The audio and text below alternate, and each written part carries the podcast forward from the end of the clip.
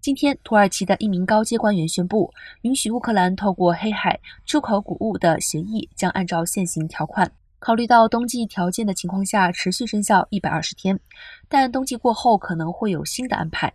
联合国秘书长古特瑞斯今天也发表声明指出，乐见各方面同意延展黑海谷物倡议，以确保乌克兰出口粮食、食品和肥料的航行安全。乌克兰是全球最大的谷物生产国之一。俄罗斯入侵乌克兰，导致两千万公顷的粮食在黑海港口卡关，直到土耳其和联合国居中斡旋，俄乌才于七月达成安全通道协议。